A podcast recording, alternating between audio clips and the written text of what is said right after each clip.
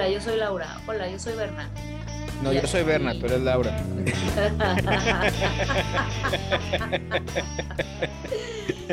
ok, voy a estar de acuerdo, pero tú ya acabas de hacer, o sea, poner de ejemplo a Goya, que era un maestrazo de la técnica, maestrazo en la ejecución y que además tenía un buen discurso. O sea, el discurso no te debería de exentar de una buena técnica o de un buen estudio de la técnica, que sea que vas no, a usar. No, incluso, y, y lo mejor es que Goya tuvo los tamaños para poder representar a los reyes de España, ubicando a la reina como el eje a partir del cual toda la obra se desarrolla, diciéndote, la reina es la que toma las decisiones, el rey solo le dice que sí. En su cara. Se lo pagaron ahí. Goya era muy para Goya, por favor. Mira, ateo, pagano, feminista, progre. El paquete completo. Claro. Oye, aparte, y con talento. vivía en una mansión. Sí, ¿qué más quieres? Pero era el favorito de. O sea. Claro, estoy de acuerdo que hay artistas completos como él. Pero. Vamos a poner a uno muy pop del impresionismo, que no es Monet, Van Gogh. La, la vida de Van Gogh tiene muchas vueltas, tiene muchos giros importantes. A veces me gusta pensar en él y decir, tal vez solo me falta tiempo, tal vez todavía no llego a mi noche estrellada. La, el motivo de vida de Van Gogh no era la pintura. Él era un sacerdote, él era un predicador y él vivía para su iglesia, al nivel de compromiso que tenía, que daba el dinero que la iglesia le daba a Van Gogh para vivir, para dárselo a la comunidad donde él estaba, porque había muchas carencias. En el momento que la iglesia se da cuenta que Van Gogh está regalando su dinero a la gente, en vez de verse él como un ministro limpio, formal, afeitado, eh, le retiran todo lo que le estaba dando la iglesia, desde la posición de ministro hasta el apoyo económico, y lo dejan en la calle.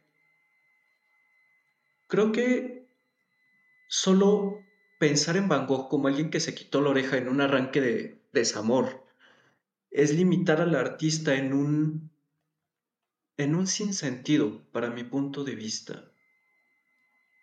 Lo que Van Gogh transmitía en sus obras era pasión. Y creo que eso es algo que le da vida a sus cuadros. Así te esté presentando su cuarto, un jarrón con flores o una noche de campo. Lo que tienen esas obras en común es la pasión del artista. Y esto lo vuelvo a traer al tema de la joyería.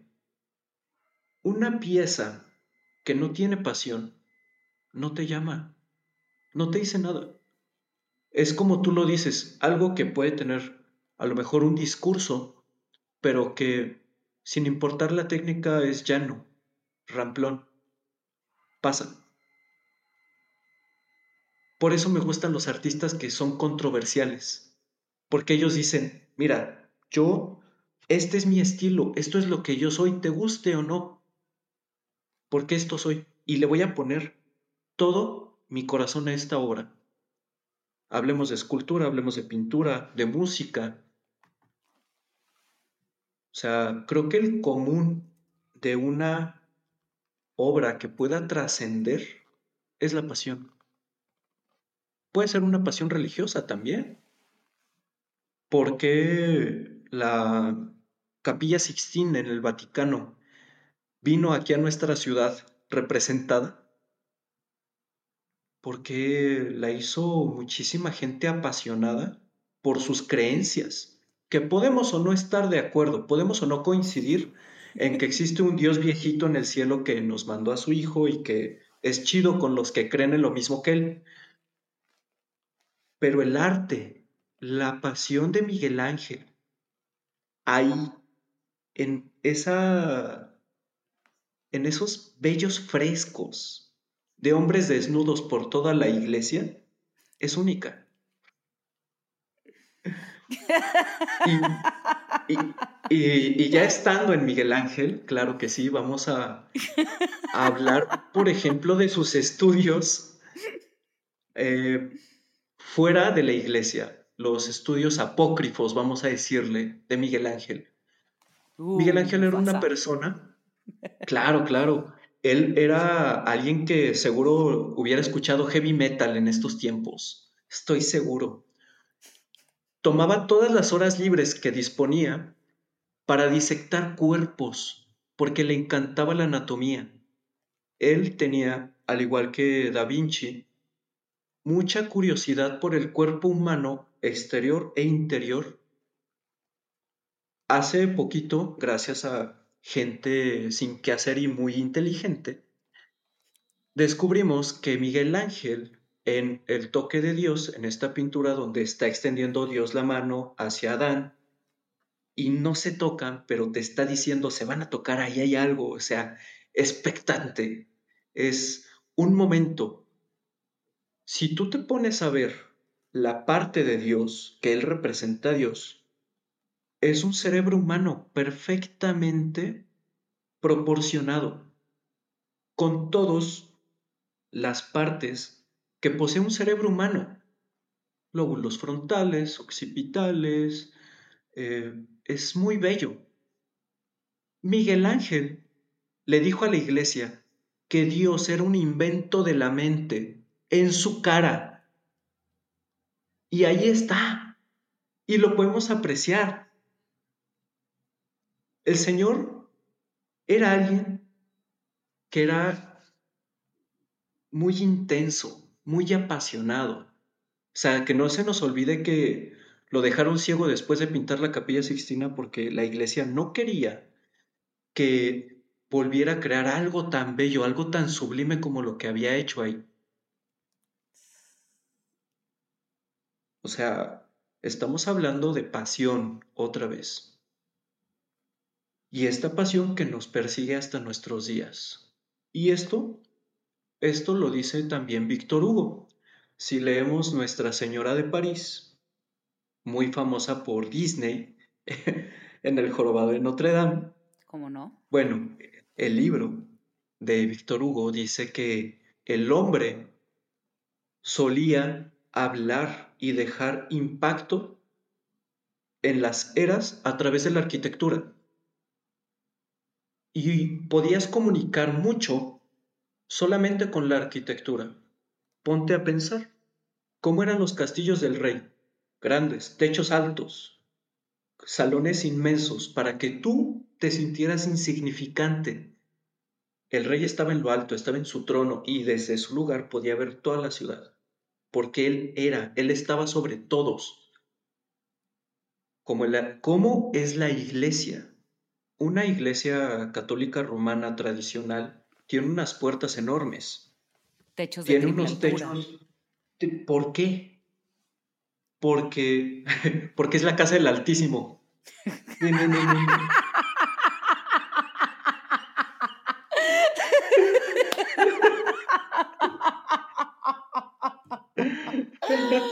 Ay, no. porque la, la, idea, lo que, lo que está detrás de es que tú te sientas menos, que tú te sientas pequeño. Entonces tú estás llegando a la casa de Dios, que es muy grande, pero que aún dentro de toda su omnipotencia tiene un espacio para ti. Entonces la iglesia te abraza, la arquitectura te hace formar parte de, te da pertenencia. ¿Cómo son las casas de la plebe? Pequeñas, con muy poca altura, con fachadas que son muy repetitivas, nada especiales. Víctor Hugo nos estaba diciendo algo muy importante, que nos preocupábamos por dejar huella a través de nuestra arquitectura. ¿Y ahora? ¿Por qué nos preocupamos? Vemos cada vez más edificios que son iguales, más cerradas de casitas de molde que se repiten 20, 50, 100 veces. ¿Dónde está esa unidad ¿Dónde está tu valor como persona para decir, yo creo esto, yo soy esto? La estamos perdiendo. Creo que eso es algo que el arte nos ayuda a rescatar, que la moda nos ayuda a potenciar. Claro, es carísimo el costo de vivienda ahorita, o sea, vivimos en una época que bien lo dicen los memes, es más fácil que veamos un extraterrestre que compremos una casa. Totalmente. Entonces, como personas, como individuos, nos apoyamos de diferentes ah, símbolos para poder seguir siendo personas, para poder seguir teniendo esta diferenciación de la masa. Yo pertenezco a esta sociedad, pero tengo una personalidad única.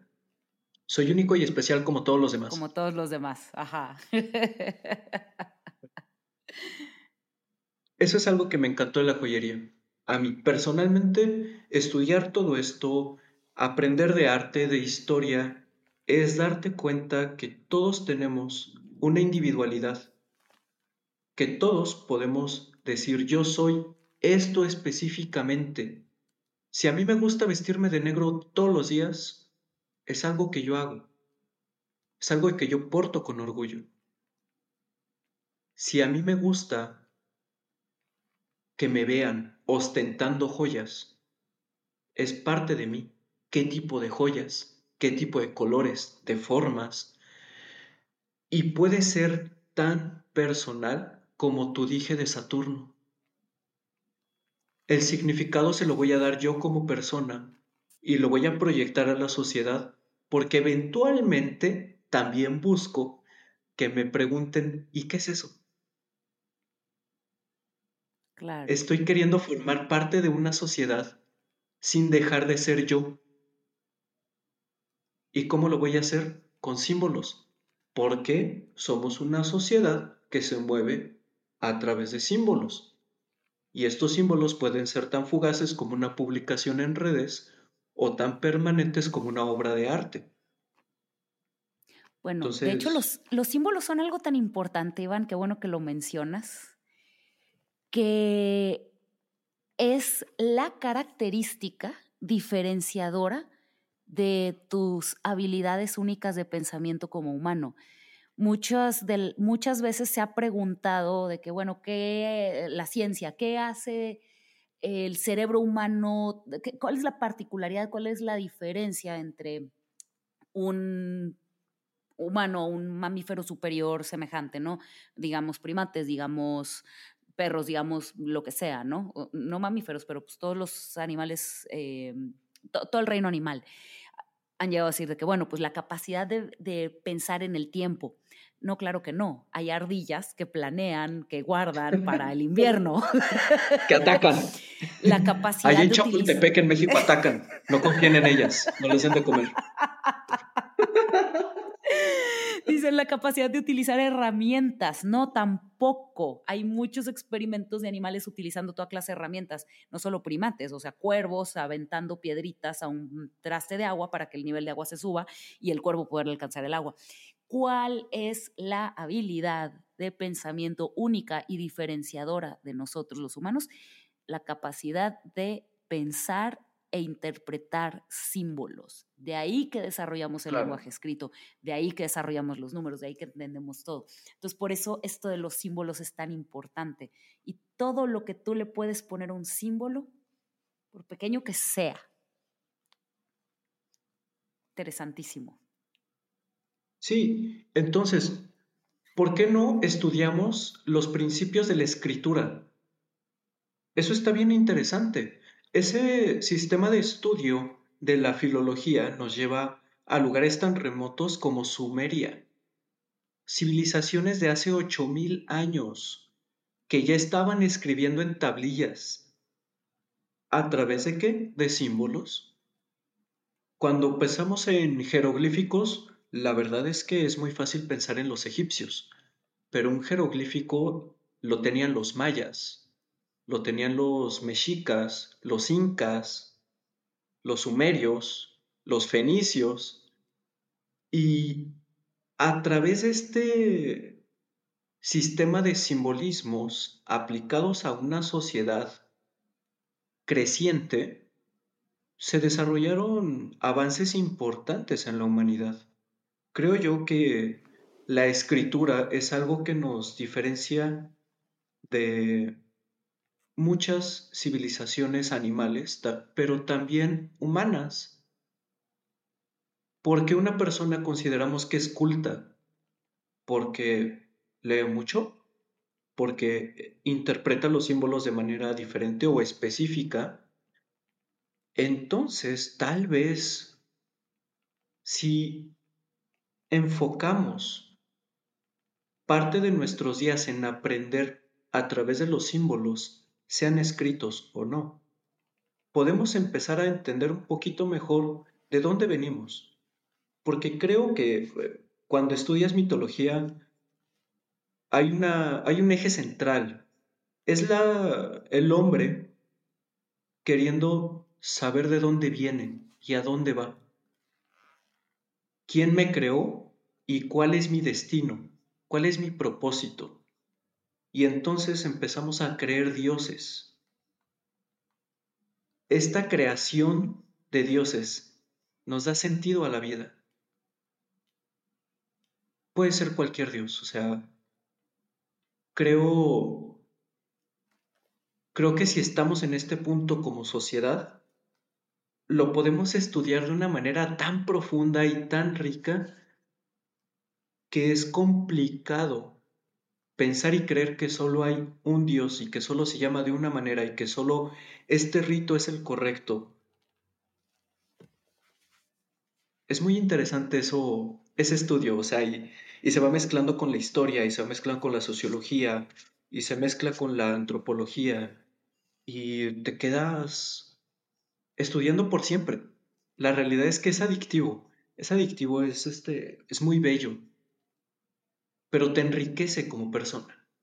O sea, personalmente es algo que me ha ayudado a poder ver el mundo de diferentes lentes, con diferentes interpretaciones y en algunos momentos a salir de situaciones personales difíciles a través de crear, a través de escribir, de pintar, de hacer fotografía.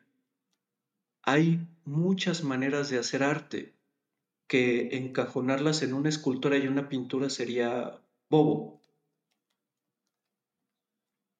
Creo que es por eso que, que elegí esta carrera, que elegí esta profesión, porque al final del día estoy creando, vivo crear cosas. Ese es mi modo de vida. ¿Y qué haces? Yo creo. ¿De dónde? De la nada en algún punto, en alguna plática decíamos, es que tiene un sentimiento de deidad, quemar algo, transformar la materia con tus manos para formar algo nuevo. Y sí, sí, es intrínseco del ser humano la creación, que no todos la hacemos conscientemente, porque si lo pensamos de un punto de vista muy neutral, cocinar es crear yo estoy tomando ingredientes que estoy eligiendo para crear un objeto específico, que en este caso es un platillo. Creamos, como humanos creamos. Lo divertido es hacerlo consciente. Lo interesante es crear algo específico porque queremos decir algo específicamente dentro de un contexto muy específico. Y puede ser música, puede ser un jardín botánico de especies caducifolias, ¿por qué no?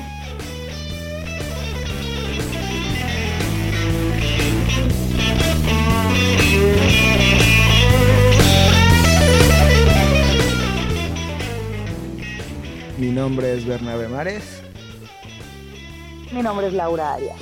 Muchas gracias por escucharnos el día de hoy. Pues esperamos la próxima semana. La próxima edición. Eh, el próximo capítulo por el mismo Vaticanal. en donde quiera que ustedes escuchen su podcast. Espero que esté disponible en donde escuchen su podcast. No olviden suscribirse para que nos tengan de manera automática. Danos un like para que te lleguen todas las notificaciones. Y si te gustó, compártelo con tus amigos. Y déjanos un review porque nos ayuda de alguna manera. No estamos seguros de cómo, pero sabemos que nos ayuda de alguna manera. Al menos a los apapachos al ego. Gracias. también se aceptan, también se aceptan críticas constructivas. Y de las no constructivas también. Que hablen bien o que hablen mal. Eso lo. Yo leo las otras.